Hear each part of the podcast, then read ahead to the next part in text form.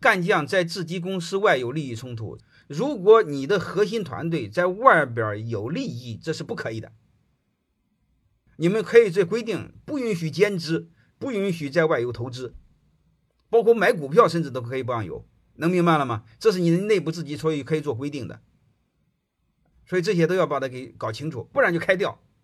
就像我一再说的，老婆这个岗位是不能有兼职的。你们单位的核心的人员在一起，就相当于合伙人，合伙人就相当于夫妻。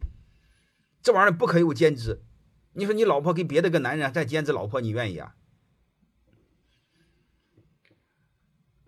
县城广告公司怎么给提成？